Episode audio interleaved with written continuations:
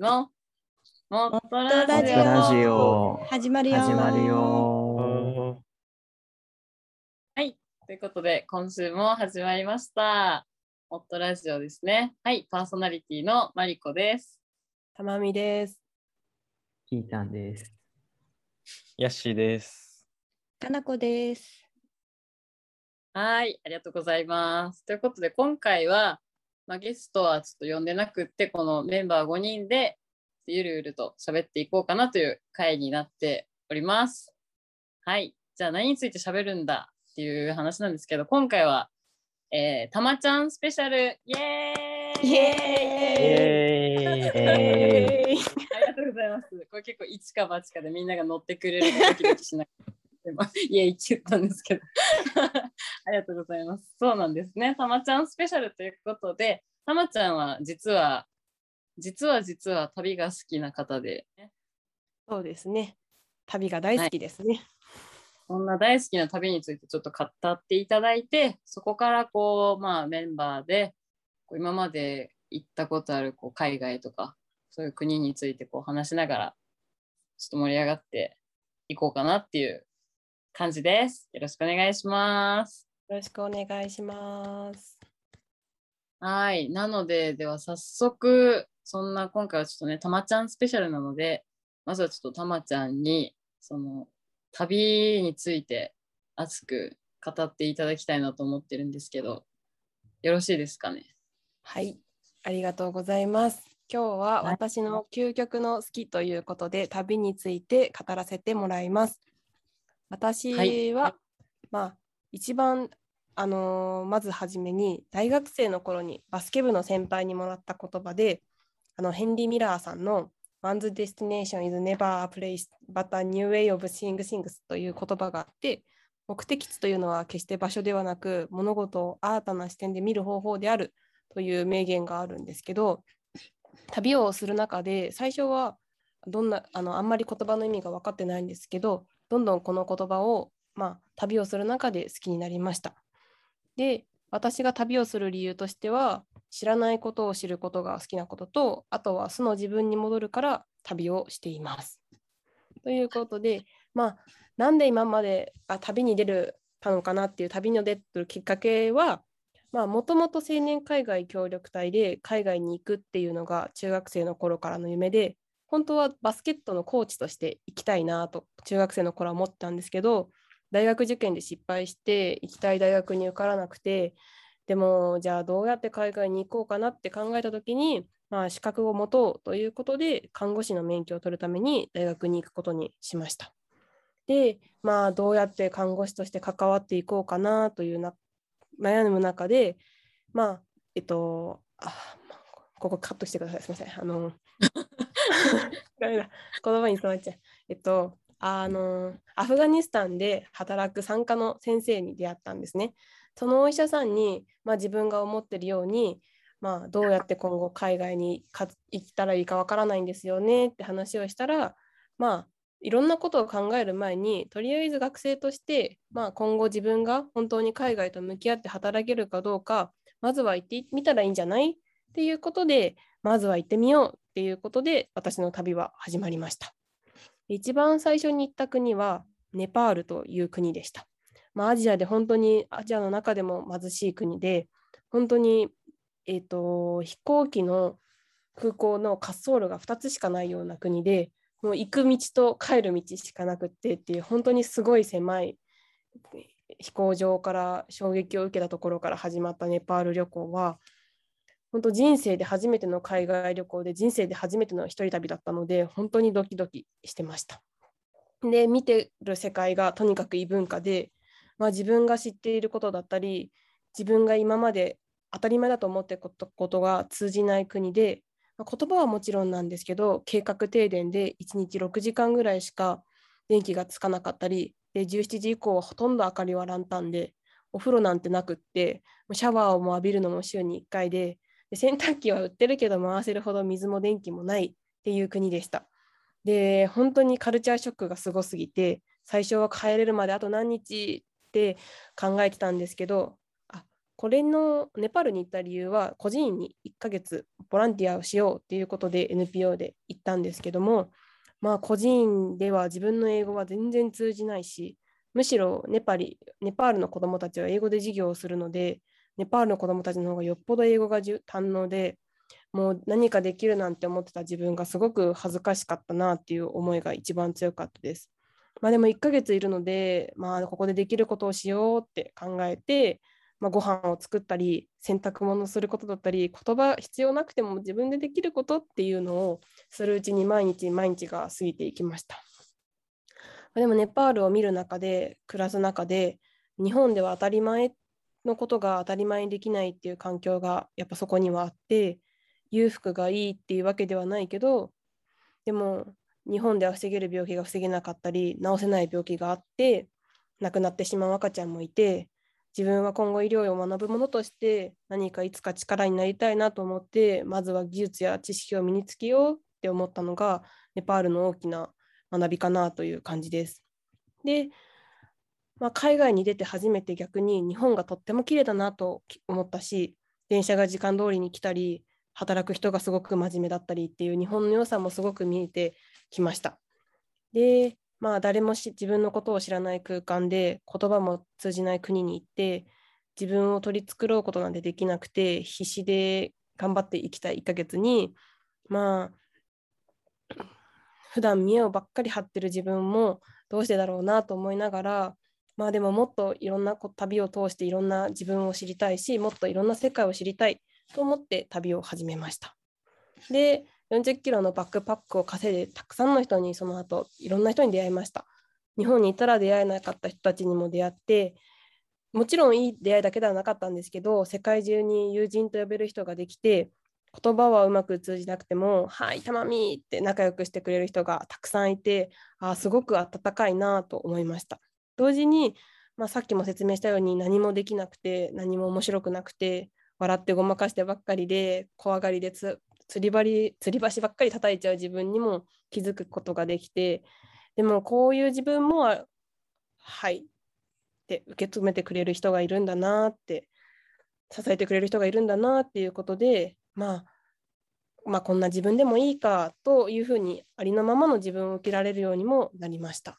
こうして今はもうだいぶ国を回って今も旅を続けながらいろんな知らないことを知りそして自分とありのままの自分に戻るきっかけをくれるとして旅を今も続けています。ということで私は今も旅が大好きです。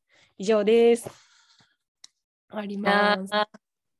もう終わっていいですかねあそうですね。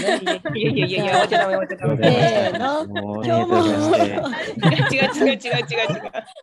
いや、いい話でしたね。いや、本当に、もう熱々、あっち、あっちでしたね、もう。あっちあっちに語っていただいて、もう。ありがとうございます、本当に。本当に、あの、言うことないぐらい。いやいやいやいやいや、この旅が人生を変えたって感じですかね。そうそうですね、旅が人生を変えた感じですね。笑われ笑われちゃってますけど大丈夫ですか？もともとバスケのコーチを目指し悪いことは言ってない。まあそうですね、本当に。ね、旅、いい旅のエピソードそうですね。もう本当コロナでどこにも行けないのが悔しくて仕方ないですね。そうですよね。なかなか海外ってなるとまあ難しいですからね。あでも、モットラジオの私はみんなが好きなとこの一個に全員パスポートを持ってるっていうことがあるので、ぜひ皆さんの旅のエピソードも聞きたいなと思うんですが、いかがでしょうか？はい。ありがとうございます。パスポート持ってれば好かれるってことですよね、たまみさんには。そうそうそうそう違う。あまあそうそうそう。パスポート持ってる人はみんな友達。ああ、よかった。取っといてよかった。期限とか大丈夫ですか？大丈夫ですね。まあ、はい、大丈夫です。大丈夫です。よかったです。よかった、危ない危ない。じゃあ、そんなパスポートを持ってる皆さんに、ちょっと、いろいろね、海外行った話とか、ちょっとみんなでできたらなって感じなんですけど。パスポートの時の写真とかですね。あの、みんなで何年前の写真なんだって。えっと、写真とかあのラジオなんでちょっと無理なんですけど。あのじゃあまず、かなさん。からちょっとじゃあ旅のなんかエピソードとかいろいろね教えていただけたらなと思うんですけどどうですか？はい。私？はタイなんですけど、あのー母親とお姉ちゃん2人と4人はでい、行ったんですよ。いいですね。はい。女子旅。まあその時初めてのタイ旅行だったんですごいはい楽しみにうんうん。してましたし、なんかタイで着る可愛いワンピースとかうん。なんか買っちゃったりして、いっぱい写真撮ろうねみたいな、まあ、お姉ちゃんたちとも キャッキャキャッキャねあの楽しく支度してたわけですよ。はい。で、まあ、いざタイ着いてタイのね空気とかうん。ご飯とかまあ街とかうん。世界遺産とか楽しむ中で、はい。あっという間に夜ですよ1日目の。あら、うん早い。はい、で。まあ、せっかくだしタイあの夜市とか有名じゃないですか。ああ、そうですね。で屋台のご飯とかも食べたいよねっていう話をしてたので行ったんですようん夜市に。でえっとまあすごいあこんなお店あるんだねあんなお店あるんだねって歩いてるうちに、えっと初日の夜に、えー携帯電話を盗まれてその後何日間かの旅行の記憶がないっていうタイ旅行の思い出でした。急に、急になんか、そこまでめちゃめちゃ詳細だったのに、もう、消えてなくなった瞬間、何もエピソード出てこなくなりまし思い出ないんで携帯なくなっちゃったので。そうないっていう思い出ですね。そうです携帯がなくなったなないという思い出です。た。はいいやー、それきついですね。だからもしかしたらタイに行ってない可能性ありますね、私。いやいや、それはないです。それはないですよ。家族もね、一緒に行ってるし、てかそもそも記憶はね、残ってるんで。はい。なるほど。はいなかなかそれは、まあでも海外だと、なんか盗まれるとかは、うんこうよく聞く話ですよね。はい。でも素敵な素敵な国でしたよ。素敵でしたか？はい。です。たまちゃんは、なんか盗まれたとかあります？いやー私めっちゃ吊り橋叩くタイプなんで携帯と財布は財布はまず3つに分けて持つ歩くんですよ。まあ一人で行くんで、パンツの中とバックパックの大きい中とちっちゃいポケットみたいな感じで持ち歩いて、えもう絶対に肌身離さないみたいな感じであのなんか地図で歩けるので一応携帯見ながら歩かないで済むのでほぼ携帯は出さないみたいな感じで結構なんかセキュリティはもう怖い帰れなくなっちゃうんで怖くて結構がっつりやってるんであんまりそうですね盗まれた記憶はないですね。ああ、すごいですね。で。すね。パンツの中おすすめですよ。マジで。パンツの中入れるんですか？そうですね。あの、うんランニング用の腰ベルトあるじゃないですか。あれをはいはい。パンツの中に入れるんですよ、ああ、なるほど。すごそう、それちょっよかったら。と7年前ぐらいに出会って、事前に知っておきたかった情報だったんですけど、い。はい、遅かったですね。ちょっと遅かったな。7年前にやってれば、なんとか防げたかもしれないんですけど、は 悔しい。惜しかったですね。ちょっと。い、なるほど、はいなるほど。ね、悲しいです、まだ帰りを待ってるってことですね。盗まれたスマホがってことですか？そうですよね。迎えに行かなきゃいけないですね、それは。はい、ということで、じゃあ次行きましょう。ちょっと、今日ヤッシーさん、ちょっとあれですね、調子悪い感じですよね。すね。ちょっと今あのカットしようかどうしようか迷ってますね。どうどうしたんですか？なんか調子悪いですか？あのカットだと思ってちょっとあの頑張ってましたけど。あ、調子いいふりしようとしてるんですか？もしかしてカットの尺を取らなくていいんですよ。自分から。じゃあ、ちょっと次行きましょうかね。次、じゃあ私のエピソードなんですけど、まあ、私は旅というかって感じなんですけど、あの、大学生の時に、大学3年生、違う、2年生と3年生の時に2回カンボジアに行っていて、で、そのカンボジアで学生団体の活動で行ったんですけど、まあ何したかっていうと、カンボジアの小学校で運動会をやるっていう活動をしていて、カンボジアってその割と40年ぐらい前ちょっと最近割と最近までそのなんだ独裁政治というかそういう歴史があってあんまりこう体育とか、まあ、教育自体あんまりこう普及してなくてででもそれ体、まあ、その私たちの団体は体育とかスポーツを通してこうやっぱりスポーツの力っていうのをすごくなんかみんなで協力して汗流してみんなで笑い合ってみたいなその時間をこう作るっていうことにすごく価値があるなっていう、まあ、考えのもとで活動してたんですけど、まあ、なので私は結構その海外って聞くとそういう、まあ、カンボジアで自分たちがその競技とかもオリジナルで作って子どもたちとやってたんですけどもうすごいこう現地の子どもたちと言葉通じないんですけど本当にまさにあのなんかもう笑顔と笑顔でつながるみたいな本当にそういう感じでもうその時間がすごい忘れられないというかすごくいい経験をしたなっていう思い出がすごく印象深いですね。私はまあ旅ではないかもしれないんですけどちょっと海外ってなるとそういう活動をした記憶が濃く残っております。はい。って感じです。はい。次行きますか？もうちょっと深掘りたいけどね。あ、深掘り、あ 大丈夫ですか？深掘り。深掘り。運動会どんな競技をやってました あ今日、でもなんか普通に、例えばでもちょっと玉入れとかも、あの普通にこうカゴに入れるんじゃなくって、こう自分たちでちょっとこう面白い仮装とかをして、カゴを持って、運動場、今日、あの、校庭か、校庭をこうぐるぐる走って、子供たちと追いかけ回されながらこう入れるとか、なんか、なんだろう、いろいろ自分たちで考えた競技とかもあって、例えばこうちっちゃい円の中に、な、ななんだっけ、子供たちがたくさん乗れた組が勝ちみたいなやつとか、なんかいろいろやってましたね。楽しかったです。はい。えー今もそれは続いてるんですか？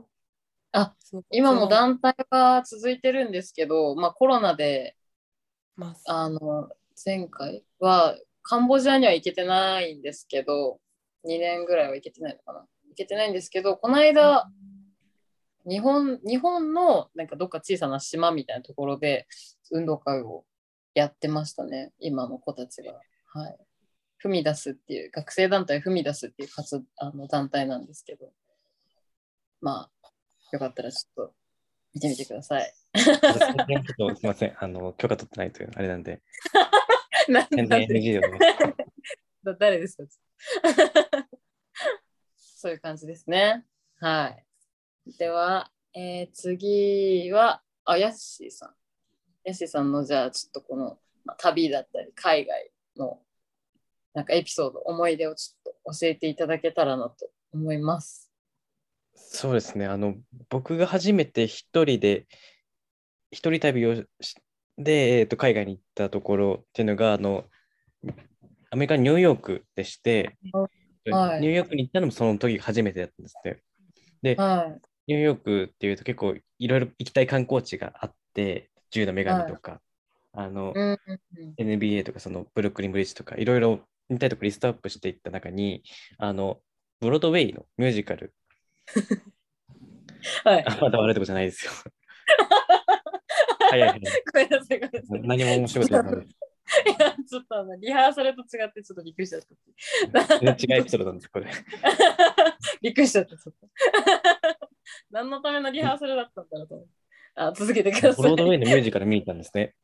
はいで、あの、結構その、よく観光の人で日本から行く人だと、ディズニーのあの原作のブロードウェイを見に行かれる方多いと思うんですけど、僕はあのシカゴっていう、はい。あのまあ、知ってる人は知ってると思うんですけど、の舞台を見に行ったんですね。うん。で、あのブロードウェイもはもちろん見るのは初めてで、その、はい。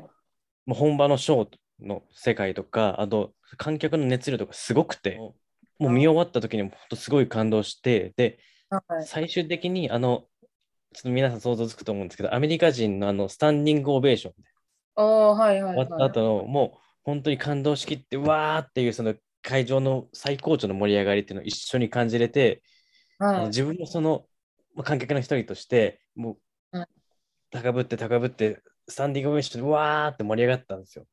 はい。あの、幕は閉じて終わったんですけど、あの、内容全く分かんなくて、全然分かんなかったんですよ。あの、まず原作を見たことなければ、あの、初めて見るもののあ英語版だったんで、全然内容入ってこなくて、はい。あの、さっきのたまちゃんの話とも全く逆真逆で、あの、ちょっと笑ってごまかしていました。あの、す人生で一番の知ったかぶりをしてしまったという話ですね。ああ、とりあえずじゃあ空気読んでスタンディングオベーションしたってことですよね。ああ、みんな立ってるから、どうしようどうしよう、立つか、みたいな感じで。よくそれを今そのエピソードで持ってきますね。わざわざ見に行って空気読んだ話。なんか偉い人が会議されてきた時みたいな感じの立ち方しました。とりあえず、とりあえずやっとけみたいな。うんでもやっぱり観客の一人としてすごいその一体感みたいな感じられてよかったですね。一体感しか感じてないですよね、もはやそこは。あそういうこと言わなくて、一体感を感じるってことが一番大事なんで、その一体感だけで帰ってますね、それは。もはや。一体感だけにお金払ったわけじゃないですよ、別に。あの そうとしても無償が。はい。ちなみにその帰国した後にあのシカゴを見られたんですか？なんか映画あるじゃないですか。うんあーあ、そうその、見たいものリストの一覧に追加して、まだちょっとまだ見れてない。優先度じゃあ結構低め。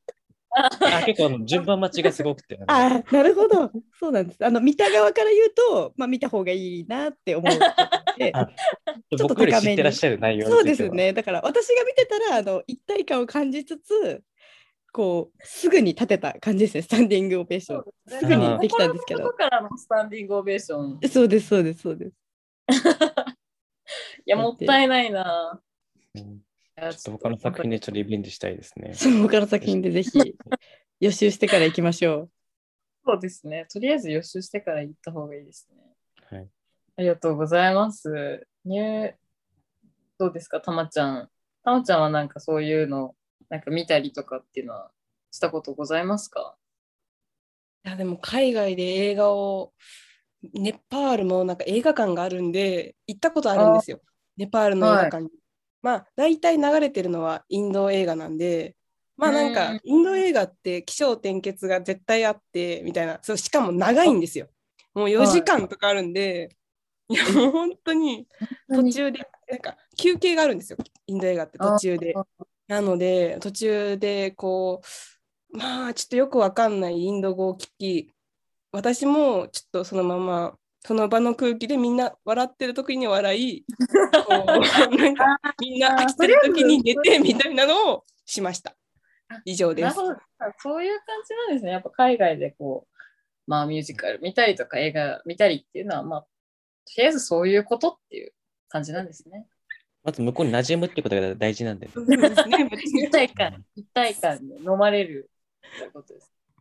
なるほど。ありがとうございました。ではでは、続いては、キータンですね。はい。キータンの海外話ということで、お願いしはい。ます。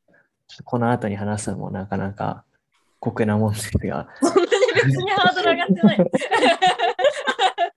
全然ハードル上がってないから大丈えーまあまあまあ、そうですね。ね僕は、えーっと、僕もなんか学生団体のなんかプログラムで6週間ほどアフリカのウガンダに行ってて、夫。で、なんかあ、まあ、そうですね、現地の NPO でいろいろ、なんか農業系のことだったりとか、現地のサッカーアカデミーのコーチしたりとか、あと SNS を動かしたりとか、とかいろいろ仕事してたっていうことがあったので、まあそこでですね、の話かなっていうので、まあいろいろあるんですけど、その、それこそ現地に飲み込まれようとして床屋行って、髪短く切りすぎないでねって言ったら問答無用で坊主にされたりとか、と、そうですね、ご飯出してもらってたんですけど、ろいたのが40数日間で毎日3食バナナ食べてたりとか、えー、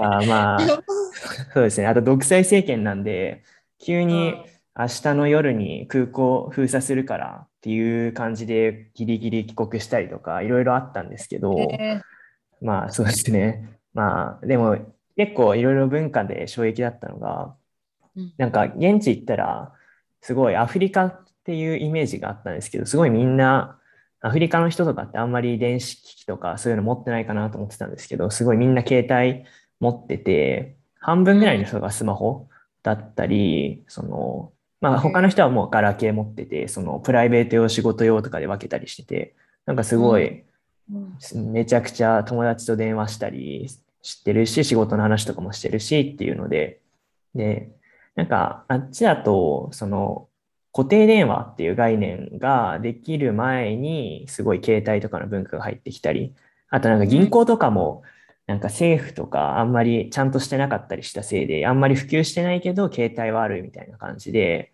その日本でいう PayPay みたいなその送金システムとか、そういう管理するみたいのが発達してて、なんか、すごい、みんな、なんか裸足で歩いてたり、牛をそこら辺で放し飼いしてたりとかしてるんですけど、携帯持ってて、そういうデジタルのこともやってるっていうのがすごい不思議な感じで、一回行ってみないと分かんないことってたくさんあるんだなっていうのは感じましたね。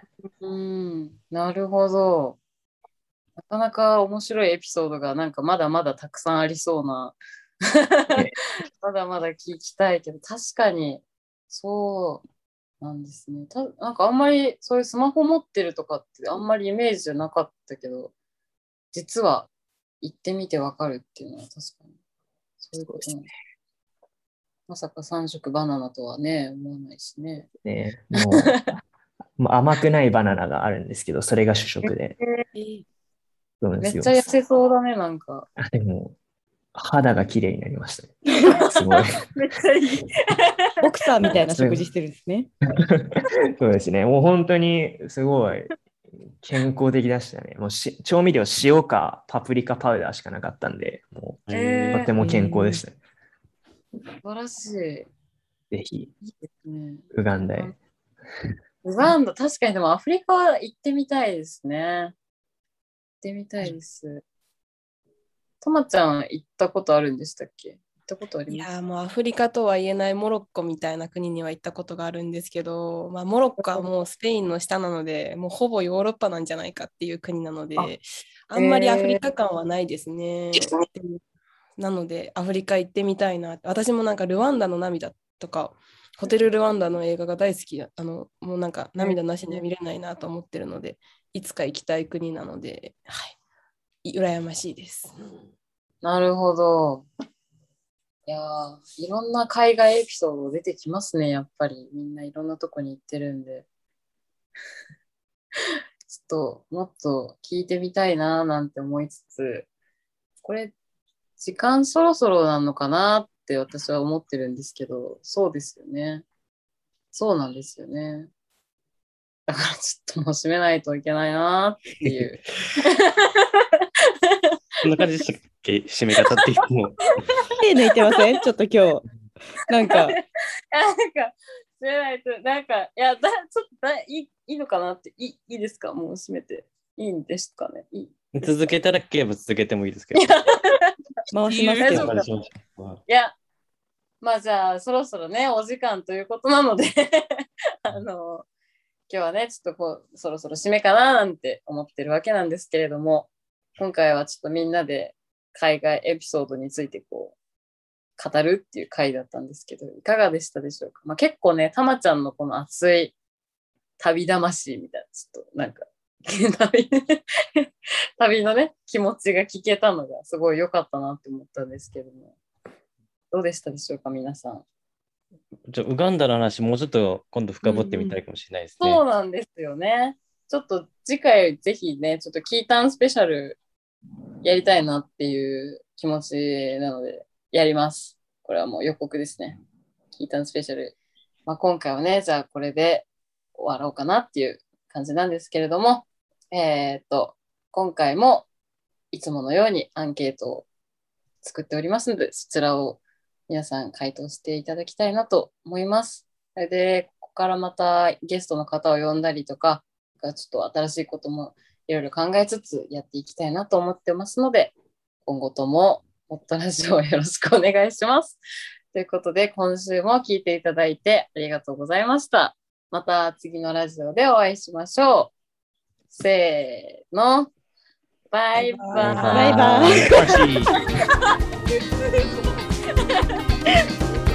イ。